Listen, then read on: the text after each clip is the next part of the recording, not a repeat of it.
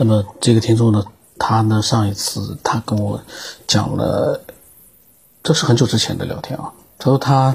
嗯分享了他的一个就是对梦的一些想法。那么呢，他呢是这样子的，他呃可能是因为他那段时间跟我发了很多的想法，然后我没有回，所以后来呢，到现在为止呢，过了半年了，他就没有继续分享了。呃，就是我还想就是跟所有的想分享的听众啊打个招呼，就是嗯，你们在加了微信之后呢，发了就是自己的想法之后。有的时候可能会我会回，但是很多基本上我嗯都会在录音的时候才会去做一些自己的一些呃就是反馈我的一些想法，因为当你在微信里面在做一些分享的时候，我我觉得最好是把分享的对象是当成我们所有的听众，你在跟他们在分享，而不要是把它当成我。因为当成我的话，我没有任何反应，确实是会让很多人呢，他觉得受不了，他也就不太愿意去分享了。那这是一个怎么说呢？这是一个正常的一个，就是对一个就是不回应你的人的一个一个就是态度。如果是我的话，我在想，如果。听到了，我现在跟这么讲，比如那个人跟我讲说，哦，你跟我呃微信讲的时候呢，请你把它当成是所有的听众，因为可能我没有时间回，没有精力回，然后呢，会在录音的时候呢，会做一些自己的反反应，那么可能我就会觉得，哦，没问题，没问题。如果他没听到我这样的一个解释啊，他就会觉得还要我加了他听你的节目，对吧？我也说你。录的很好听，跟你再讲讲那些我的想法，你一点回应都没有的，这也太对人太不礼貌了，这绝对是不尊重人，很过分。然后呢，他呢就不太愿意去做做更多的分享。这样一来呢，说句实话，嗯，虽然说对我没有什么。没对我没有任何的一个，就是说，呃，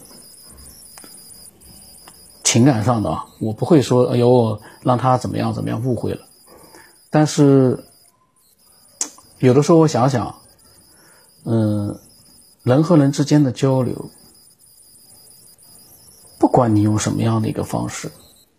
你总有一些不到位的地方。这个时候要做到的就是。先去理性的想想，到底为什么会这样？在你确定了他这样的一个行为是故意的，对你的这样的一个不尊重，那么你再去对他有一些什么样的心理上的一些反感和抵触，那是最最合适的。我们往往是在一些误会的情况之下，又不愿意去往好的一方面去想。然后呢，就误会了。这种情况发生了很多次，所以呢，呃，在节目开头呢，我先解释一下，因为这个听众也是，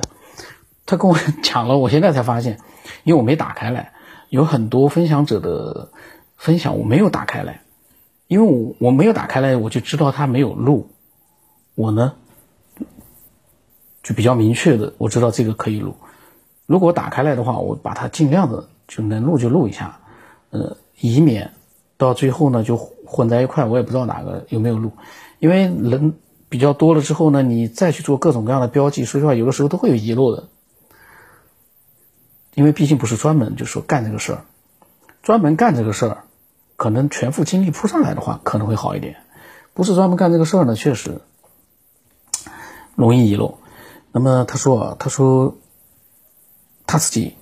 听过看到过很多的节目讲梦境和现实。也好奇他自己的梦，谁在为他编导出那么离奇的情节？幻想，幻想是否可以通过梦感受另外一个世界，或者是神的眷顾和对我的启示？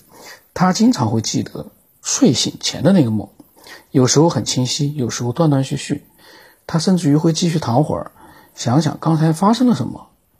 然后他回到了说，回到您的问题，大家都知道，很多梦是一种自我欲望或者是生活压力的反应，就是日思夜想，这就是和现实一一相关的。他说，他梦中的人也有现实当中的真实的人，也有真实的欲望的延伸，也有呢，就在解决白天的问题，或者是梦到现实当中没有的事儿，但有可能，但是呢，可能就是一种情绪的发泄。那是否梦就是这么简单？是否有一些超自然或者是灵性神秘的含义会揉进梦中？他自己没有梦到遇到梦中的事，在现实当中貌似雷同的。情况发生，但是会有潜意识，就大白天的时候，潜意识感觉到一些重要的事会发生，但是当时又不知道这是什么。做梦，他觉得就是人的大脑的信息的再处理，有些信息会错搭，就造成了梦到了离奇的事；有些是体现了一种生物计算方法，大脑的某个区域开启了一种新的能力，比如梦中能够作曲，但是醒来这不是你需要的，那空间就再次被封闭。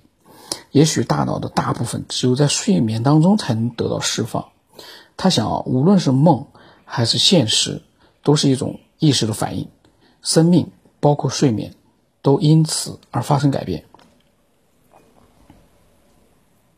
他说，梦是一种可以实现两种功能。他说，一种是计算方式，白天是逻辑思维，梦里是非逻辑思维。一种呢是生物的自我修复，梦可以修复心灵。创伤获得满足，他说：“所以呢，梦是白天的另外一个模式，实和虚体现了一种自然的圆满，就像物质的两面一样。”他说：“见笑了，随便说说。”那么，因为我当时没有回他嘛，发了很多内容我也没回。那么，希望他以后啊还能继续分享自己的一些想法，因为他的想法啊，大家可以看到蛮理性的，然后呢也蛮有逻辑思维的一个。蛮让人接受的那种逻辑思维，然后呢，他会做很多的一些总结性的一些思索在里面。他把梦刚才，他就是做了各种各样的一个分类，其实包括梦境现实。虽然我跟他想法，嗯，不一定完全一样，嗯，但是呢，在目前的情况之下，我都不排除。他所说的，就是对的，因为目前的情况之下，梦呢确实，嗯，每个人对他都有自己的一个理解，因为每个人，大家就这么想好了，每个人做到的梦，都不一定是都不一样，里面会碰到各种各样不一样的一个状况，那每个人对梦，他的理解，也一定是不一样。你说有的人在研究梦。有很多人在解析梦，但是有一点我们不要忘记了：当你去描述自己的梦境给另外一个人的时候，你觉得你描述了多少出来？那样的一个场景，你能描述出来吗？永远没有办法再现你的真实梦境。这里面有很多的一个误差在，所以对梦境的研究，其实说白了，我觉得。最大的依据就是自己的梦，这里面还有一个问题，很多人自己的梦是记不住的，应该是绝大多数人自己的梦是记不住的。能记记住自己梦的人，他有没有那样的一个研究和分析的能力呢？也不一定。然后他又没有没有能够百分之百的传达出自己的梦境呢？那百分之百不可能。所以对梦的一个研究。可以看到，我觉得可以说是一个不可能的任务，除非你能到梦里面去，你能到其他人的梦里面去，你能看到梦境里所看到的一切，这个就这又是个不可能的任务，但未来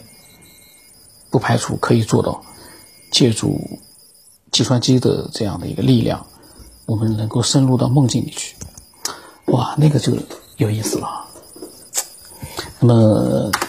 今天到这里吧，期待更多的人能够分享自己的各种各样的一个想法。呃，我们怎么说呢？添加了我微信，你的分享对象